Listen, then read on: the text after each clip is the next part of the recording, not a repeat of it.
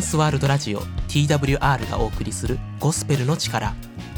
今回のメッセンジャーは北海道札幌ガーデンチャーチの飯田祐樹牧師です。あなたの心に福音が届きますように。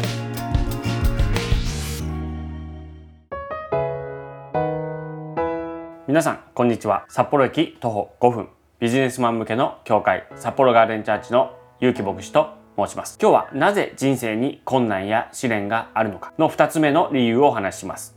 私たちの人生には病気家族の死人間関係の問題仕事や経済的な試練様々なことが起こります。前回は神様が私たちの信仰を成長するためにあえて試練を与えることがあるというお話をしました。しかし人生に問題がある理由は実はそれだけではありません。もし理由がそれだけならば全ての問題を神様が引き起こしているとも考えられてしまうからです。実は聖書にははっきりと人生の問題を2つに分けて説明しています。それは試練と誘惑です。今日の動画では試練とこの誘惑の違いが簡単に分かるようになります。それによってある問題には真っ向から向き合いでもある問題には最初から戦わずに避けるなど具体的な対処法解決法を知ることができるようになります。有機牧師の YouTube チャンネルでは世の終わりについて聖書が何と言っているかだけにフォーカスを当てた聖書の週末予言シリーズや日常生活にすぐ適用できる3分間の短いメッセージをたくさんアップしています。興味のある方はぜひチャンネル登録よろしくお願いします。なぜ人生には困難や試練があるのか。今日は2つ目の理由です。一言で言うならばサタンが誘惑するからだと聖書は言っています。今日も3つのポイントでお話しします。1つ目は試練と誘惑の違いです。前回の動画ではこの試練について説明しました。試練とは神様が私たちを成長させるためにあえて起こるのを許す、まあ、試練を与えるという、まあ、どちらかというと問題をポジティブに考えることでした。でもちろん聖書にはっきりと神様が私たちに試練を与えると書いています。では、まあ、今日取り上げるこの誘惑っていうのは何でしょうか？誘惑とは一言で言うならば私たちを滅ぼすためにサタンがすることです。ここではっきりさせたいことは神様は私たちを絶対に誘惑しないということです。これははっきりと聖書に書いています。ヤコブの手紙の一章の13節。誰でも誘惑されている時神に誘惑されていると言ってはいけません。神は悪に誘惑されることのない方でありご自分で誰かを誘惑することもありません。では私たちを誘惑するのは誰でしょう？それがサタンです。サタンとは悪魔とも言われ悪霊の一種です。まずしつこいですけどもここで押さえていきたいことは神様は私たちを絶対に誘惑しないということ。しかしサタンは私たちを誘惑するということです。その上で一つ覚えておきたいことがあります。それは神様は時としてサタンが私たちを誘惑することを許される時があるということです。その例が聖書の呼ぶ記というところにあります。この呼ぶ記の主人公である呼ぶは神が認めたほど正しい人でした。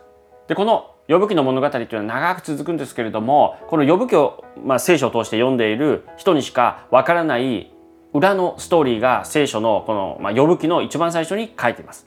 まあ、どういうことかというと天国での話だと思うんですけれどもこの呼ぶが通る誘惑の裏にはサタンがいたことが明記されています。つまりこれから呼ぶ記を読む上で呼ぶが受けるさまざまなこの問題はサタンの誘惑であったということが書かれているんです。なので呼ぶ記の一番最初には神様の前にサタンが現れるシーンがあります。でサタンは神様に呼ぶを誘惑する許可をもらうんです。ここから神の許しなくしてはサタンも誰も誘惑することができないということがわかります。ちょっとそのシーンを読んでみましょう。呼ぶ記の一章の7節から12節主はサタンに言われた。お前はどこから来たのかサタンは主に答えた。地を行き巡り、そこを歩き回ってきました。主はサタンに言われた。お前は私のしもべ呼ぶに心を止めたか。彼のように誠実ですぐな心を持ち神を恐れて悪から遠ざかっている者は地上には一人もいない。サタンは主に答えた。ヨブは理由もなく神を恐れているのでしょうか。あなたが彼の周り彼の家の周りそして全ての財産の周りに柿を巡らされたのではありませんか。あなたが彼の手の技を祝福されたので彼の家畜は地に増え広がっているのです。しかし手を伸ばして彼のすべての財産を売ってみてください。彼はきっと面と向かってあなたを呪うに違いありません。主はサタンに言われた。では彼の財産をすべてお前の手に任せる。ただし彼自身には手を伸ばしてはならない。そこでサタンは主の前から出ていった。この最後の12節が強烈ですよね。神様がサタンがヨブを誘惑することを許した。許可したってことです。なぜでしょうか？神様がサタンが誘惑誰かを誘惑するのを許可する時には必ず条件があります。それはその誘惑される人物ここでは呼ぶですけれども彼がこの誘惑を必ず乗り越えることができる。誘惑に打ち勝つことができる。それを神様が信じている場合にだけ神様は許可します。もしそれで潰れてしまうなら神様はその人を守ります。ぜひ前回の試練についての動画を思い出してほしいんですけれども神様は乗り越えられない試練を私たちに与えないと聖書に書いています、まあ、つまりちょっと言い換えるならばサタンは私たちを誘惑する。そして神様はそれを許可する。その場合この誘惑は大きな意味で言えば試練に変わるということですね。わかりますでしょうか？サタンの誘惑を通して私たちがいろんな誘惑を受けるわけですね。でも神様はそれを許したってことはそれを乗り越えて信仰によって乗り越える、まあ、それもまた成長する。成長につながるわけですから神様はそれは大きな意味で言えば私たちに誘惑をも試練として与えているということです。なので試練と誘惑別々に考えることもできるんですけれどもちょっと視点を変えるならば誘惑というのは神が許されることであるならば、まあ、大きな意味では試練の中に誘惑が入っているとも言うことができます。ただちょっとまだろっしいんですけども神様は誘惑しないと書いているので誘惑の直接的な原因というかそれを起こすのはサタンだということですね。で予部記を読んだ人ならば、まあ、分かると思うんですけどもこの予部が通るこの誘惑っていうのはもう半端ないものなんですね。私は牧師ですけれども正直に言います。ヨブのような誘惑に会いたくありません。これが試練だとしても絶対に嫌です。乗り越える自信がありません。でもこれはある意味では、まあ、当たり前の反応です。なぜならば私は予部じゃないからです。逆を言えば予部だからその誘惑を乗り越えることができたとも言えます。今までの話を聞いて、まあ、この誘惑に対してとか試練に対してあ自分は嫌だなって呼ぶのような誘惑受けたらもう本当に人生が最悪だななんか取られる感じがして嫌だなと思った方安心してください。あなたは呼ぶではありません。呼ぶは神様に見込まれてというか聖書になるぐらいですのでこれを通して私たちが同じ誘惑に合わなかったとしても予部を通して学ぶことができる。だから本当にある意味僕らは予部に感謝できるんですね。通ってくれてありがとうと。なので予部を通して私たちも同じ誘惑に合わないとしても信仰を成長させるためにどういうことを神が望んでおられるのだろうか問題に対してどう立ち向かえばいいんだろうかということを私たちは予部の生活を通してこの聖書の言葉を通して学ぶことができるのでそこで学ぶことができるならばまそれは私たちが別に誘惑に同じ誘惑に通る必要がないということですね。でももしあなたの信仰が呼ぶより強いならば呼ぶよりもすごい誘惑を神様が何かの目的のために通すこともありえます。なのでまあ人と比べるわけではないですけれどもあなたは呼ぶではないし呼ぶもあなたではないということですね。じゃあ2つ目のポイント。サタンが誘惑する理由は何か。もうこれは簡単です。私たちを滅ぼすためです。あなたを滅ぼすためにサタンは誘惑します。神様が与える試練はポジティブです。私たちを成長させるためです。でもサタンが誘惑する理由は私たちを徹底的に滅ぼすためです。潰すために不幸にするために誘惑に合わせます。で聖書にはサタンは見つかりに化ける。つまり天使に天使のような姿で私たちを誘惑するとも書いています。第二コリント人への手紙の11章の14節しかし驚くには及びません。サタンでさえ光の見つかりに変装します。もともとサタンっていうのは天使だったわけです。打天使っていう言葉聞いたことあると思うんですけども、あれは聖書のサタンから取られた言葉です。まあ、これは誘惑にどういうふうに関係があるかというと、私たちの身の回りで本当に天使のように、もう本当に素晴らしいように思える魅力的な誘惑が存在するということです。私たちは気をつけなければいけないです。一見これは素晴らしいものに見えたとしても、背後にサタンがいる可能性があるということです。まあ、全部がそうっていうわけではありませんけどもね。じゃあ滅ぼされるとはどういうことでしょうか？これも聖書に書いています。ヤコブの手紙の1章の14節から15節人が誘惑に遭うのはそれぞれ自分の欲に惹かれ誘われるからです。そして欲がはらんで罪を生み、罪が熟して死を生みます。サタンはまず私たちが持っている欲望の種に火をつけます。それが誘惑です。もし私たちの中に罪が全くなければどんなに誘惑してもそれは誘惑に陥ることはありません。でも私を含めて人間には罪があるので欲望があるのでそれをこう誘われるとやはりどんどんどんどんその欲望が膨れ上がるという性質が私たちにはあります。その行き着く先は死です。サタンの策略は巧妙ですけれども結構同じパターンです。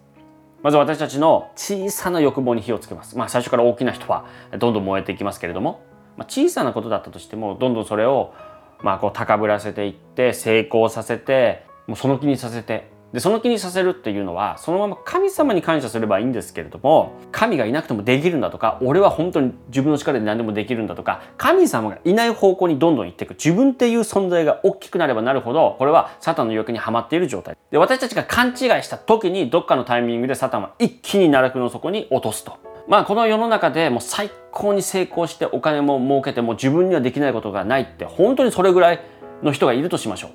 でまあ本当に死ぬまでこの世で見れば全くもう別に不幸にも思えないし全てを手に入れて死んだとします。でもじゃあ奈落の底にじゃあ落とされなかったんじゃないかなって思いますけれども神を知らないでそのまま死んでしまったのならば時期通り天国に行けないわけですから本当にサタンは奈落の底にその人が落ちるのを見てよしとなるわけですね。多くの依存症は最初はちょっとしたことがきっかけです。お酒もタバコもそうですけども最初はほんの出来心で吸ってる姿かっこいいなとかちょっとストレスがひどくてもお酒に逃げてしまう。何でもいいでしょう。でも皆さんどうでしょう。お酒とタバコやってる人ならわかると思うんですけどもまさかこんなに自分がお金をここにかけているとはかけるとは思わなかった。しかもやめたいけれども全然やめれないと。特にタバコなんてどうでしょうかね。本当に依存症が強いですね。クリスチャンでも本当にそこを戦っている人を何人も私は知っています。よくあるのは麻薬の依存症ですよね。最初は少しだけでも最終的にはそれでそれがないと生きていけないぐらいの依存を生み出します。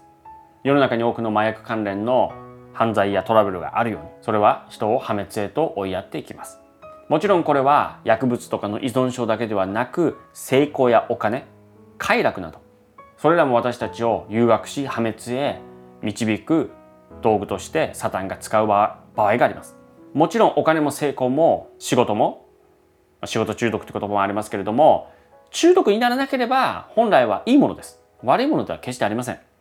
でもサタンが使う時にそれを神様に感謝するとか神様のために使うってことじゃなくて自分のためとか高ぶるために使うとしたらそれは誘惑の道具になるわけです。私の欲望に火をつけ神から目をそらすために。サタンは誘惑するんです。では3つ目誘惑に打ち勝つ方法は何か。いろんな方法があるんですけども今日は2つだけ覚えたいと思います。1つ目は御言葉を蓄えることです。御言葉とは何か。それは聖書に書いている神の言葉です。でこれは神の御子であるイエス・キリストもサタンから誘惑、まあ、真っ向勝負で受けた時にイエス・キリストは真っ向勝負で打ち勝ちました。マタイの福音書の4章の3節。すると試みる者が近づいてきていった。あなたが神の子ならこれらの石がパンになるように命じなさい。ここでの試みる者とはサタンのことです。イエス・キリストはサタンの誘惑をどのように退けたのでしょうか？4節。イエスは答えられた人はパンだけで生きるのではなく神の口から出る一つ一つの言葉で生きると書いてある。サタンの誘惑を御言葉を引用することによって撃退したんです。何々と書いてあるというのはイエス・キリストが旧約聖書の箇所から引用したこと。それをそのまま使ったということを意味します。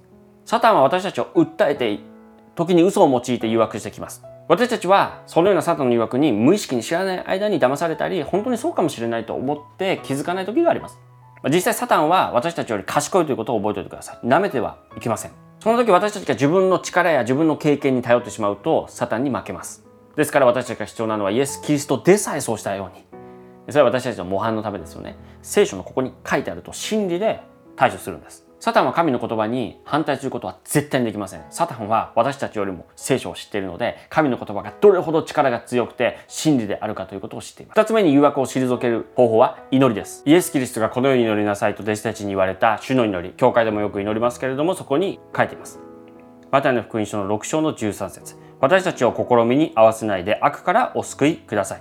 試みに合わせないと、合わせないでと書いてますけれども、本来の意味は誘惑今読んだのは新海訳ですけれども新共同訳という聖書の訳にはこのようにあります新共同訳で読みます私たちを誘惑に合わせず悪から救ってください私はこの新共同訳の方が近いと思っています他にも聖書にはサタンの誘惑に陥らないように祈りなさいという箇所が出てきますこれもイエス・キリストの言葉です。マタイの福音書の26章の41節誘惑に陥らないように目を覚まして祈っていなさい。霊は燃えていても肉は弱いのです。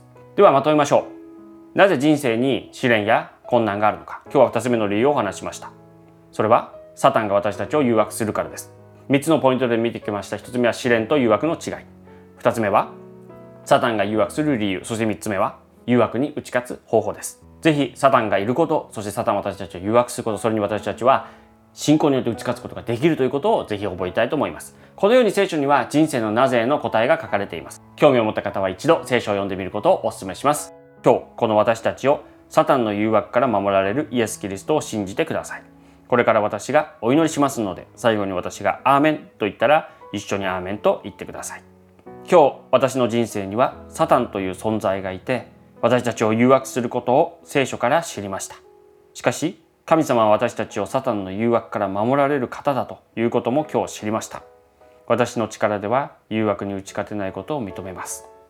イエス・キリストを信じますので私をあらゆる誘惑からお守りください。イエス・キリストのお名前によってお祈りします。アーメン。お聞きくださりどうもありがとうございました。またお会いしましょう。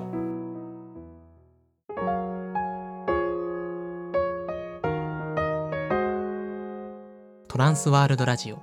TWR がお送りしている。ゴスペルの力。